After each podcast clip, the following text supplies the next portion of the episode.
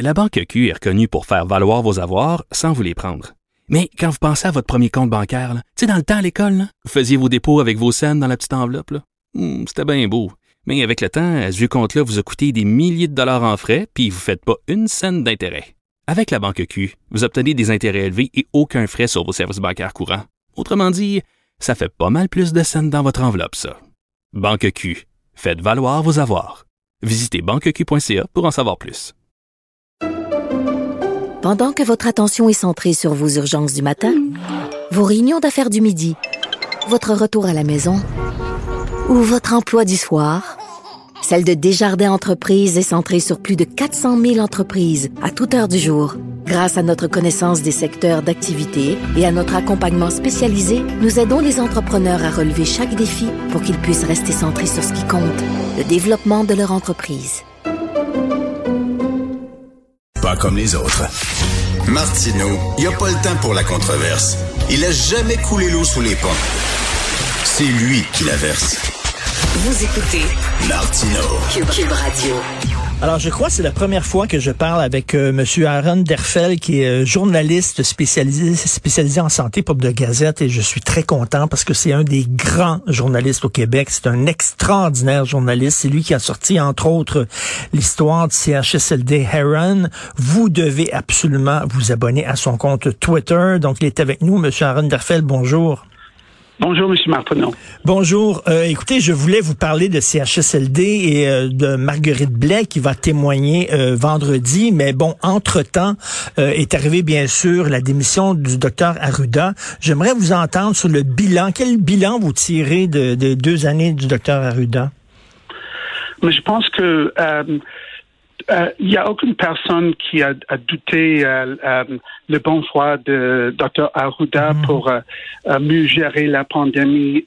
mais je pense que son bilan a soulevé des questions, peut-être pas au début, mhm. lorsqu'il a rassemblé les Québécois et Québécoises pour, pour faire face à la pandémie, mais tout au long de la pandémie, ses commentaires, ses propos des fois n'était pas euh, était pas basé sur euh, la science. On parle on parle des masques, on parle de, de, la, la, transmission de, de, virus, on parle aussi euh, des variants. Et récemment, on, on parlait des, des, des, masques N95.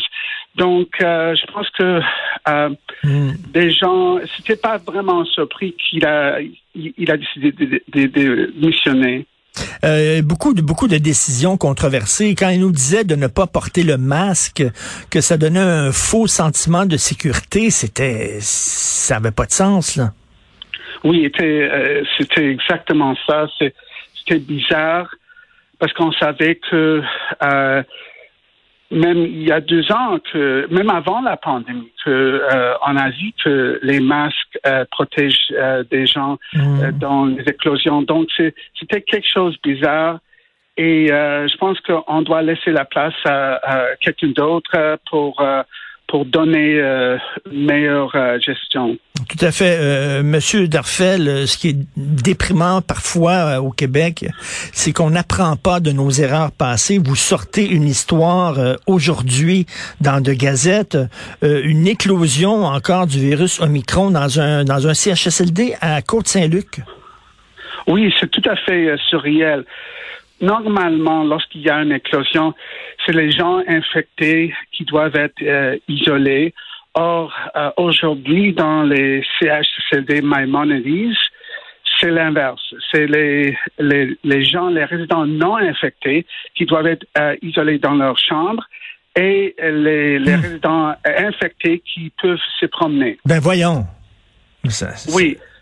Ben voyons donc, là, on est, on, est en 2022 et on fait ça, donc on n'a rien appris de ce qui s'est passé avant, là.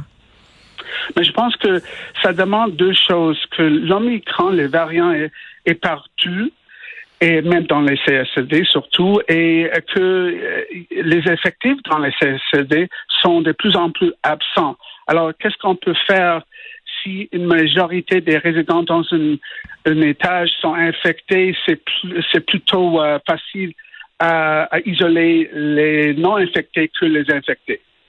Est-ce que selon vous, on devrait avoir des hôpitaux qui soient 100% pour les patients de la COVID? Parce que là, actuellement, dans les hôpitaux, euh, il y a un mix. Il y a des patients COVID, il y a des patients ordinaires, et là, on peut se contaminer. Est-ce qu'on devrait avoir des hôpitaux 100% pour la COVID? Selon vous? Euh, idéalement, oui. Peut-être pour euh, toutes sortes de maladies euh, contagieuses, respiratoires, mais notre système de la santé, malheureusement, au Québec, est tellement brisé. On, manque des ressources. peut-être dans l'avenir, mais pour l'instant, on manque tellement des choses, des effectifs. Je pense plus de 70 000 euh, travailleurs et travailleuses qui sont absents pour toutes sortes de raisons, mhm. incluant le, la, la, COVID. Donc, c'est, on, doit tirer les, les, leçons, mais nous sommes à l'heure actuelle dans cette crise avec une cinquième vague. Et comment vous expliquez ça, la faiblesse du système québécois? C'est pas par manque d'argent. On envoie beaucoup, beaucoup d'argent. Euh, c'est un des systèmes les, les plus financés au monde. Pourtant, c'est un des moins efficaces. On l'a vu, le 2,5 lits par tranche de 1000 habitants. C'est, minable. Euh, comment vous expliquez ça?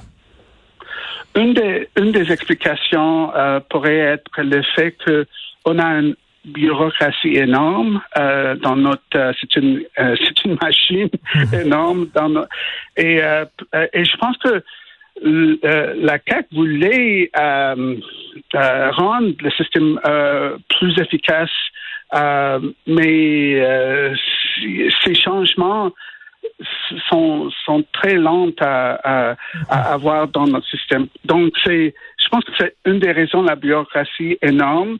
Euh, le fait que notre population vieillisse, euh, les coûts de, de hmm. médicaments augmentent. Euh, et c'est non seulement au Québec qu'on a ces problèmes, c'est partout euh, dans le monde occidental, en hmm. Grande-Bretagne, aux États-Unis, dans le reste du Canada.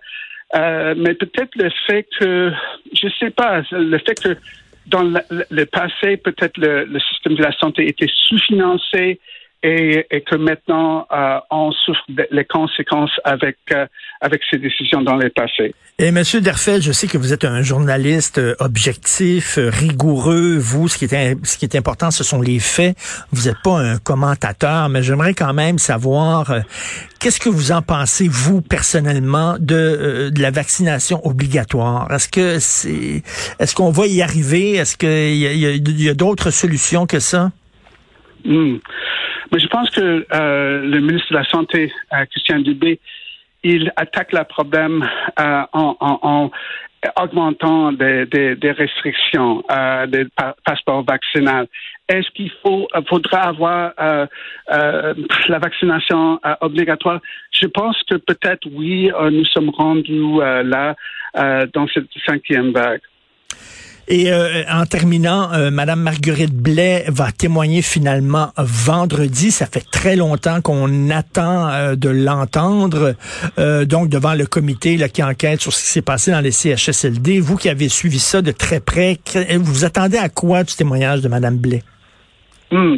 La dernière chose que le coroner Kamel aimerait savoir, le dernier morceau de la casse-tête, c'est est-ce que le gouvernement euh, de François Legault a bien préparé pour la, la pandémie? Et mhm. on va savoir vendredi si vraiment c'était le cas ou non, avec, euh, avec les témoignages de Marguerite Blais. Si justement le gouvernement avait envoyé des directives au CHSLD en disant préparez-vous, la pandémie s'en vient, c'est ça? Oui, exactement. On, sait que euh, récemment, il y avait un courrier qui était envoyé euh, au CSD ou, ou, je pense au gouvernement en ce qui concerne les équipements de, de protection euh, personnelle. Donc, euh, c'est encore, est-ce que le gouvernement a bien préparé, oui ou non? J'ai très hâte d'entendre ça. Et Monsieur Aaron Derfeld, continuez votre excellent travail. Vous êtes vraiment euh, un excellent journaliste, donc on peut vous lire bien sûr dans de gazettes. Merci, bonne journée, Monsieur Derfeld. Oui, euh, ça m'a fait plaisir. Merci infiniment. Merci beaucoup. Est-ce que c'est tout le temps qu'il me reste déjà? Alors, je veux remercier l'excellente équipe. Donc, Julien Boutillier, la recherche.